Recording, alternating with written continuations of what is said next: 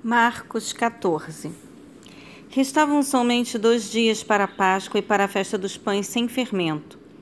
Os chefes dos sacerdotes e os mestres da lei buscavam um meio de surpreender Jesus em qualquer erro e assim poder condená-lo à morte. Entretanto, comentavam que não seja durante as festividades para que o povo não se tumultue. E estando Jesus em Betânia, reclinado à mesa, na casa de certo homem conhecido como Simão, o leproso, achegou-se dele uma mulher portando um frasco de alabastro contendo valioso perfume, feito de nardo puro. E, quebrando o alabastro, derramou so todo o bálsamo sobre a cabeça de Jesus. Diante disso, indignaram-se alguns dos presentes e a criticavam entre si, para que este desperdício de tão valioso perfume? Um bálsamo como este poderia ser vendido por trezentos denários e o dinheiro ser doado aos pobres, e a censuravam severamente. Deixai-a em paz, ordenou-lhe Jesus. Por que causais problemas a esta mulher? Ela realizou uma boa ministração para comigo. Quanto aos pobres, sempre os tendes ao vosso, ao vosso lado, e os podeis ajudar todas as vezes que o desejardes. Todavia, a mim nem sempre me tereis. A mulher fez tudo o que estava ao seu alcance. Derramou o bálsamo sobre mim, antecipando a preparação do meu corpo para o sepultamento. Com toda certeza eu vos asseguro: onde quer que o Evangelho for pregado por todo o mundo, será também proclamada a obra que esta mulher realizou, e isso para que ela seja sempre lembrada. E depois disso, Judas Iscariotes, um dos doze, foi encontrar-se com os chefes dos sacerdotes com o propósito de lhes entregar Jesus. Ao ouvirem a proposta, eles ficaram muito satisfeitos e se comprometeram a lhe pagar algum dinheiro. E por isso ele procurava uma oportunidade para entregá-lo. E no primeiro dia da festa dos pães sem fermento, quando tradicionalmente se sacrificava o cordeiro pascual, os discípulos de Jesus o consultaram: Onde desejas que vamos e façamos os preparativos para ceares a Páscoa? Então ele enviou dois de seus discípulos, instruindo-lhes: Ide à cidade, e certo homem carregando um cântaro de água virá ao vosso encontro.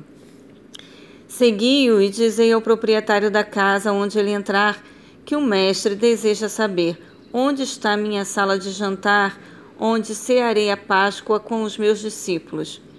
E aquele homem vos mostrará um amplo cenáculo, todo mobiliado e pronto. Ali fazei os preparativos. Partiram, pois, os discípulos e chegaram na entrada da cidade, onde encontraram tudo como Jesus lhes havia predito, e ali prepararam a Páscoa. Ao pôr do sol, chegou Jesus com seus doze. E quando estavam ceando, Reclinados à mesa, Jesus lhes revelou: Com toda certeza vos afirmo que um dentre vós, este que come comigo, me trairá. Eles ficaram consternados e lhes afirmavam: É certo que não serei eu. Mas asseverou-lhe Jesus: É um dos doze, aquele que come comigo do mesmo prato.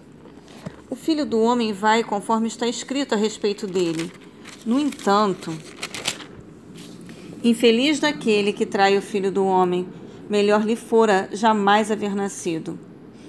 E enquanto ceavam, tomou Jesus um pão e, tendo dado graças, o partiu e o serviu aos seus discípulos, declarando: Tomai, isto é o meu corpo.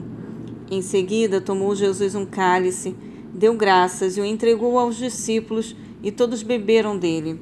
Então lhes revelou: Isto é o meu sangue da aliança o qual é derramado para o bem de muitos. Com toda certeza vos afirmo que não voltarei a beber do fruto da videira, até aquele dia em que beberei o vinho novo no reino de Deus.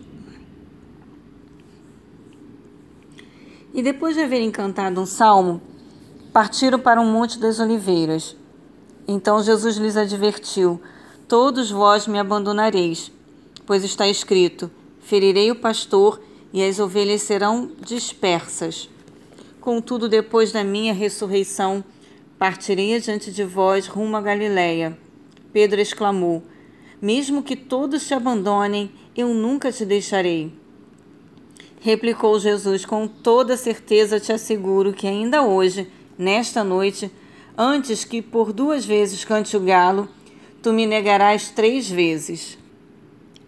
Entretanto, Pedro insistia com eloquência: Ainda que seja preciso que eu morra ao teu lado, jamais te negarei. E da mesma maneira responderam todos os demais. Então caminharam para um lugar chamado Getsemane. E tendo chegado, solicitou Jesus aos seus discípulos: Assentai-vos aqui enquanto eu vou orar.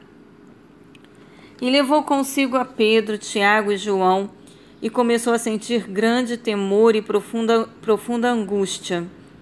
E compartilhou com eles: Minha alma está extremamente triste até a morte. Ficai, pois, aqui e vigiai. Caminhou um pouco mais adiante e, prostrando-se, orava para que, se possível, aquela hora fosse afastada dele. E rogava: Aba, Pai, todas as coisas são possíveis para ti. Afasta de mim este cálice. Todavia, não seja o que eu desejo, mas sim o que tu queres. Ao voltar para seus discípulos, os surpreendeu dormindo. Simão, chamou ele a Pedro, estás dormindo? Não conseguiste vigiar nem por uma hora? Vigiai e orai para, que, para não cairdes em tentação, pois de um lado o espírito está pronto, mas por outro lado a carne é fraca. E uma vez mais ele se afastou e orou, repetindo as mesmas expressões. Ao regressar novamente, os encontrou dormindo, porque seus olhos estavam pesados, mas não sabiam como justificar-se. Voltando ainda uma terceira vez, ele lhes admoestou: Ainda dormis e descansais? Basta! Eis que a hora é chegada. O filho do homem está sendo entregue nas mãos dos pecadores. Levantai-vos, pois, e vamos. Eis que chegou aquele que me está traindo. Jesus ainda não havia terminado de falar quando surgiu Judas, um dos doze. E com ele chegou uma multidão armada de espadas e cacetetes, vinda da parte dos chefes dos sacerdotes, mestres da lei e líderes religiosos. Ora, o traidor tinha combinado um sinal com eles. Aquele a quem eu saudar com um beijo é ele prendei-o e levai-o sob forte segurança. Então, assim que chegou, dirigiu-se imediatamente para Jesus e o saudou. Rabi, e o beijou. Em seguida, os homens agarraram Jesus e o prenderam. Nesse momento, um dos que estavam bem próximos puxou da espada e feriu o servo do sumo sacerdote, decepando-lhe a orelha. Exclamou-lhe Jesus: Acaso estou eu liderando alguma rebelião? Para virdes me prender com espadas e cacetetes?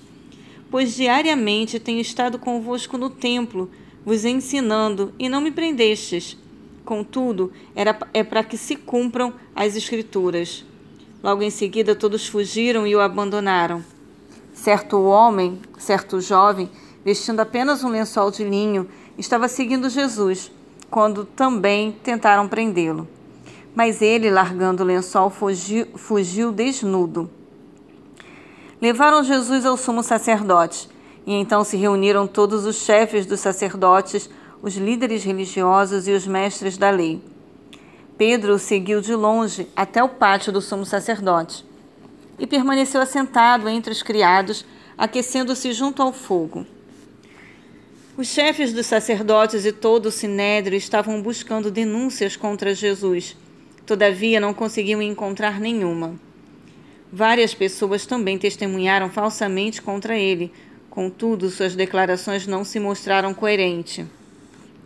Então outros se levantaram para testemunhar inverdades contra ele. Nós o ouvimos exclamar: Eu destruirei este templo construído por mãos humanas, e em três dias edificarei outro, não erguido por mãos de homens. Entretanto, nem mesmo quanto a essa acusação, o testemunho deles era congruente. Então o sumo sacerdote levantou-se diante de todos e interrogou a Jesus: Nada contestas a denúncia que estes levantam contra ti? Ele, contudo, permaneceu em silêncio e nada replicou. Mas o sumo sacerdote voltou a indagá-lo: És tu Messias, o filho do Deus bendito?